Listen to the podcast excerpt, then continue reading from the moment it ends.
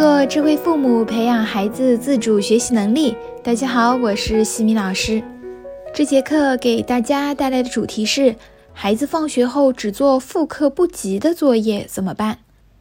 有朋友和我说，如果哪天学校有复刻的作业，比如美术课做个手工画幅画，或者自然课布置一个小实验、小发明、小创造，那么孩子回来就只做复课的作业。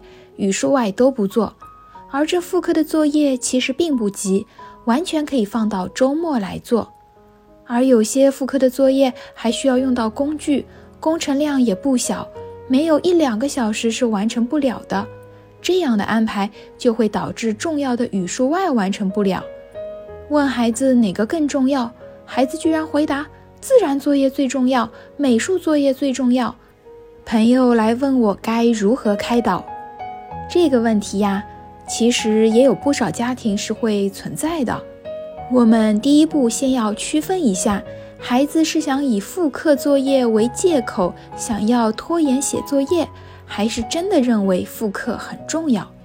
如果孩子是想以这个为借口作为拖延的手段，那么我给到两个方法。方法一，我们可以给到有限的选择，问孩子。语数外，你想先做哪一个？孩子如果说我一个都不想做，就想做手工作业，那么我们就要告诉孩子自然后果，让孩子自己做选择。告诉孩子晚上九点到了就要上床睡觉，否则会影响第二天的睡眠。作业做不完，第二天就会到学校被老师挨批评。你自己来选择，想什么时候开始做吧，由孩子自己来承担磨蹭的后果。假设因为做手工而耽误了作业，受到了老师的批评之后，孩子以后就会对自己的行为进行调整。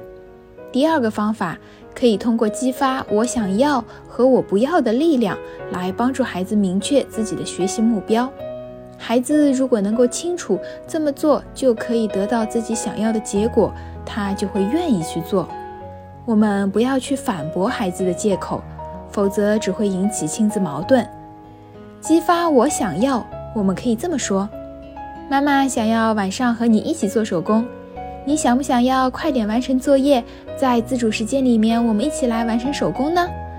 一般孩子会回答想，然后就会放下手工去做作业。而如果这么说没有起到作用，那么我们可以试一试激发我不要，可以说宝贝，作业完不成，第二天就会被老师挨批评。你要不要挨批评呀？孩子会回答我不要，那么他也就有可能会去调整行为。在平日里，我们也要想办法多赋予孩子正确的学习动机，多引导孩子积极去思考学习的动机，明白学习可以带给自己哪些好处和意义。而如果孩子是真的认为复课很重要，就像我这位朋友，他告诉我说，他的孩子真的认为复课很重要，他不是想要拖拉磨叽。那么遇到这样子的情况的话，如果我们一本正经的跟孩子讲时间四象限法则，要先做重要紧急的，那么基本上这样子讲下去不会有多大的效果，因为此刻孩子对复课的重视程度是非常高的。认为复课的作业在自己内心真的很重要，不是要拖延语数外。那么我给到的应对方法是，我们家长要帮助孩子更加高效、更加用心的去完成这个作业。这个手工作业如果说需要用到工具，那么我们家长就应当积极配合去找来材料，比如到文具店去购买材料，或者想办法寻找替代的工具，让孩子有一种。被支持的感觉，原来妈妈和我一样非常重视这个作业。孩子在这样的心态下，会积极性更加高，也会相对快速的去完成。如果我们要求孩子先做语数外，再做复课作业，那么这里面就有控制孩子的行为成分在。我不建议这么做。给到支持，让孩子提高完成复课作业的效率，是我们家长可以做到的。尽可能多的去帮助孩子预留出写主课作业的时间，副课作业仍旧是由孩子自己来完成，妈妈只需要给到工具方面的支持，妈妈不要因为心急而去替代孩子去完成副课作业。如果孩子在制作的过程当中发出了请求帮忙的信号，那么我们家长可以前去协助。同时，也要告诉孩子，如果完成复课作业之后，所剩的时间不够完成语数外作业，那么到点了还是要去睡觉的，因为睡眠还是要保证的，让孩子提前心中有数。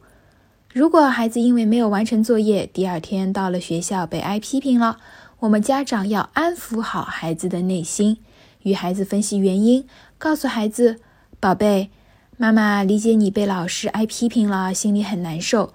妈妈知道你特别重视复课作业，花了很多的时间和精力想要把它做好。不过呀，这也会导致我们重要的语数外作业完成不了。”以后我们要不要把复课作业放到完成语数外作业之后的自主时间来做呢？做不完，我们也可以分两天来完成。毕竟复课作业不是那么着急交，你觉得呢？让孩子自己去思考，去做决定。无论孩子是否认为复课重要，我们都不要去用控制、命令的方式去要求孩子先做主课作业。这样做只会让孩子形成抵触。不利于孩子的成长，尊重孩子并合理的引导帮助孩子，才是对孩子的支持。在下一期的课程中呢，我将会和大家分享，孩子写作业总要谈条件怎么办。感谢各位收听，如果你喜欢西米老师的课程，欢迎在评论区给到反馈意见。在节目的最后，西米老师要给大家送福利了，关注我们的公众号“西米课堂”，后台回复“绘本”。就可以免费领取海量高清绘本故事读物，绘本故事每周都会持续更新哦，快来领取吧！感恩您的聆听，我们下次见。